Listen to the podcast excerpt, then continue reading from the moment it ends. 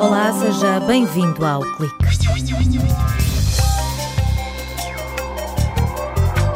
Portugal tem um novo serviço de distribuição de séries e filmes através da internet. A chegada do Netflix obrigou a ajustes nos pacotes dos operadores, mas os especialistas em televisão antecipam poucas mudanças no consumo.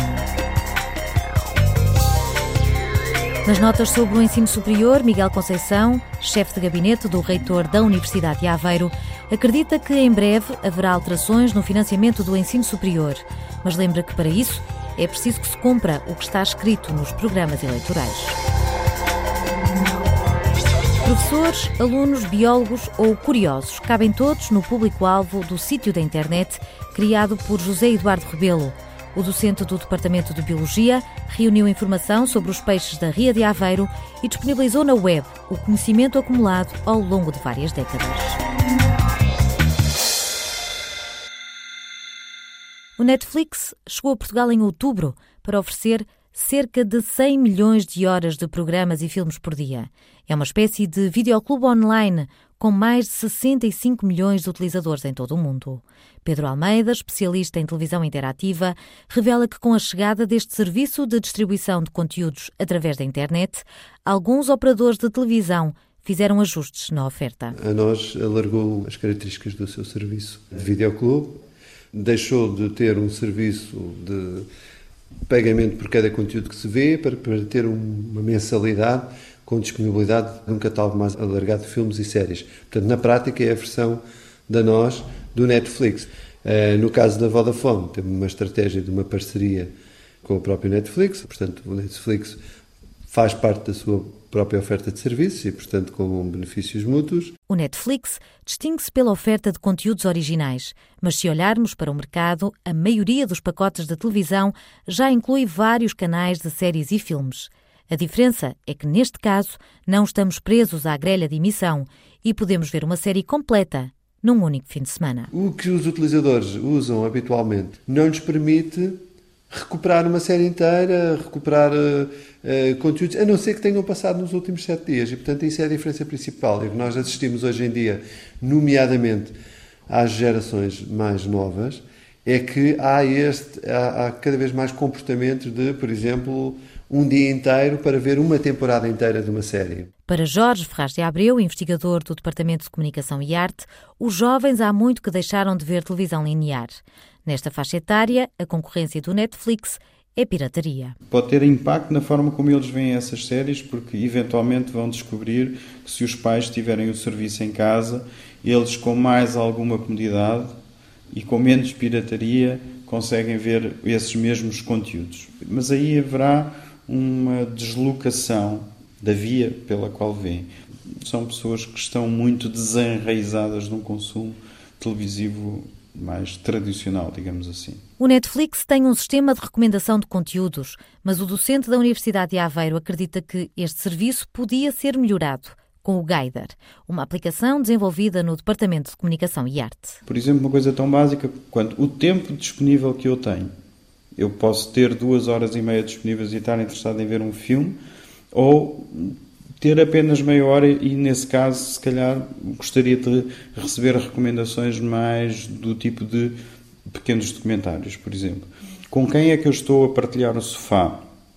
Este tipo de filtragem é algo que poderia melhorar a interface do Netflix e exatamente conduzir as pessoas a um consumo mais focado e mais orientado às suas preferências. Nos últimos anos, mudou a forma como vemos televisão, mudaram também as plataformas que usamos e o consumo tem aumentado. Pedro Almeida duvida que o Netflix se transforme num sucesso estrondoso, até porque em Portugal os pacotes de internet estão quase sempre associados à TV. O Netflix entra em Portugal com 60 a 70% de penetração dos operadores pagos, da televisão paga em Portugal, portanto, que é uma cota de mercado muito, muito elevada, comparativamente com outros países da Europa, que estão na casa dos 20%, 30%. Portanto, já há uma penetração muito forte dos operadores e não há ofertas só de acesso à internet com valores muito mais reduzidos do que o pacote completo, nomeadamente pela generalização dos pacotes que associam telemóvel, internet, televisão. Jorge Ferraz de Abreu acrescenta que para este cenário também contribui a TDT, já que o serviço gratuito é muito limitado quando comparado com outros países. E isso faz com que as pessoas, enfim, vendo a possibilidade de terem só quatro canais versus um operador que lhe aparece a bater à porta por 15, 20 euros, lhe oferece um serviço de pay TV, tem feito com que as pessoas realmente migrem muito para esses serviços. Nos outros países em que eu já tenho um buquê de canais considerável, gratuito, aí aparecer num serviço como o Netflix encontra um, um greenfield muito mais próspero do que em Portugal. Para os investigadores da Universidade de Aveiro, quando o Netflix ganhar dimensão, é de esperar um investimento em conteúdos audiovisuais produzidos em Portugal.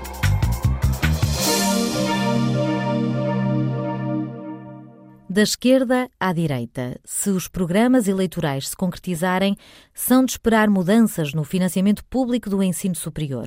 Garantia deixada por Miguel Conceição, chefe de gabinete do reitor da Universidade de Aveiro, que analisou as propostas dos diferentes partidos. O financiamento público do ensino superior vai mudar radicalmente, qualquer que seja a configuração do governo ou dos governos nos próximos anos será mais estável, terá uma base plurianual e será contratualizado. Esta é a certeza que se retira dos recentes programas eleitorais das maiores forças políticas. Portugal à Frente, Partido Socialista, Bloco de Esquerda e Partido Comunista Português. As três primeiras são claríssimas quanto à necessidade de um financiamento plurianual, numa convergência de 92% dos deputados, bem mais do que as ditas frentes europeístas ou anti-austeridade. E creio mesmo que PCP, PEV e PAN poderiam contribuir para o Pleno num verdadeiro pacto parlamentar. Igualmente importantes são as palavras estável, inscrita por quem tem governado nas últimas décadas, os partidos da coligação Portugal à Frente e o Partido Socialista, e previsível, escrita pela PAF. Estabilidade e previsibilidade são conceitos que andam desaparecidos, mas que constavam das propostas da OCDE formuladas em 2006 para o nosso ensino superior. Mudanças na forma de gestão das instituições, que passariam de dotações anuais, fechadas tardiamente, já com o ano letivo em curso, para uma perspectiva alargada no tempo, estimulando e recompensando uma abordagem estratégica. Para isso, é preciso definir o papel do Estado no financiamento de cada estudante e estabelecer uma relação mais direta entre o contributo de cada instituição e a dotação que recebe, tornando todo o processo mais legível, transparente e verificável. O futuro parece, pois, promissor para o ensino superior, a menos que estas propostas sejam desejos e não compromissos. A menos que quem escreveu sobre ensino superior não tenha falado com quem escreveu sobre finanças. A menos que se repita o incumprimento, pelos sucessivos governos, de contratos como os assinados com as universidades fundação a menos que o destino seja o mesmo de um contrato a que se chamou de confiança e de que já ninguém se lembra. Sim, por vezes as pessoas têm a tendência a acreditar no que está escrito. É um fenómeno estranho. Diz o druida Panoramix em O Papiro de César. Em breve saberemos se os irredutíveis gauleses se estavam também a referir aos lusitanos. Foram as notas sobre o ensino superior, como sempre assinadas por Miguel Conceição, chefe de gabinete do reitor da Universidade de Aveiro.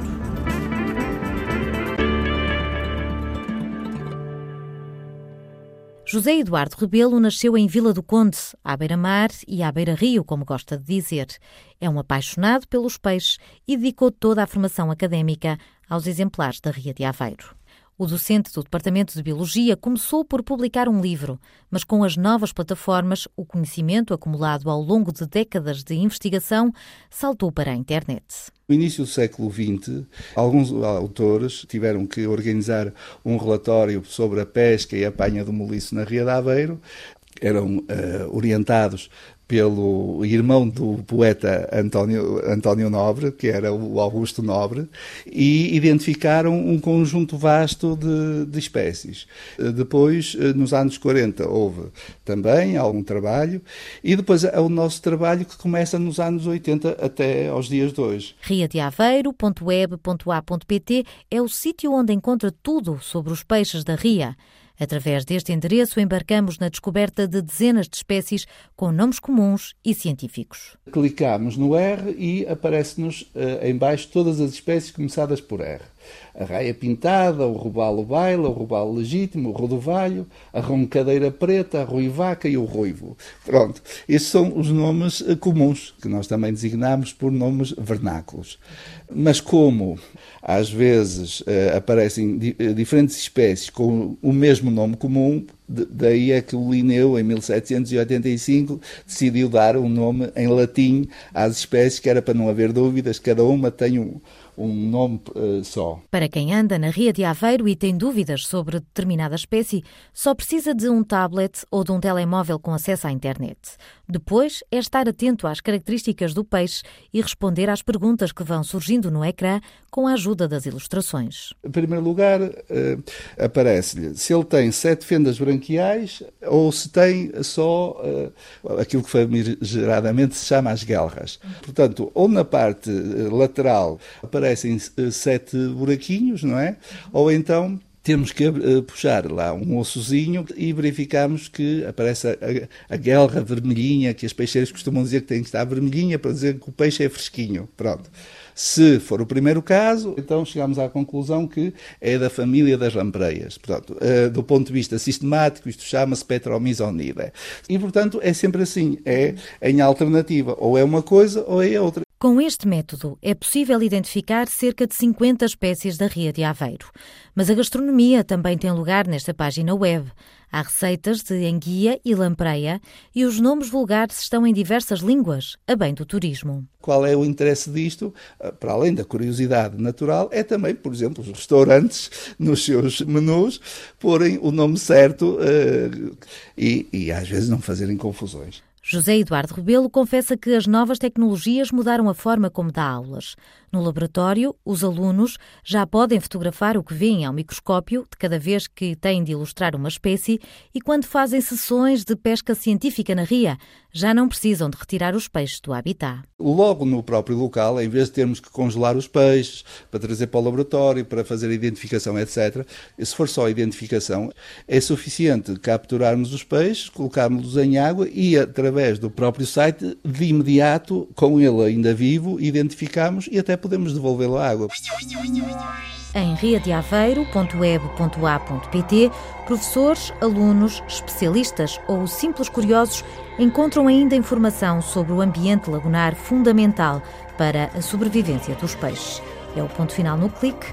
Já sabe que estamos de volta no próximo sábado. Conto consigo desse lado. Até lá.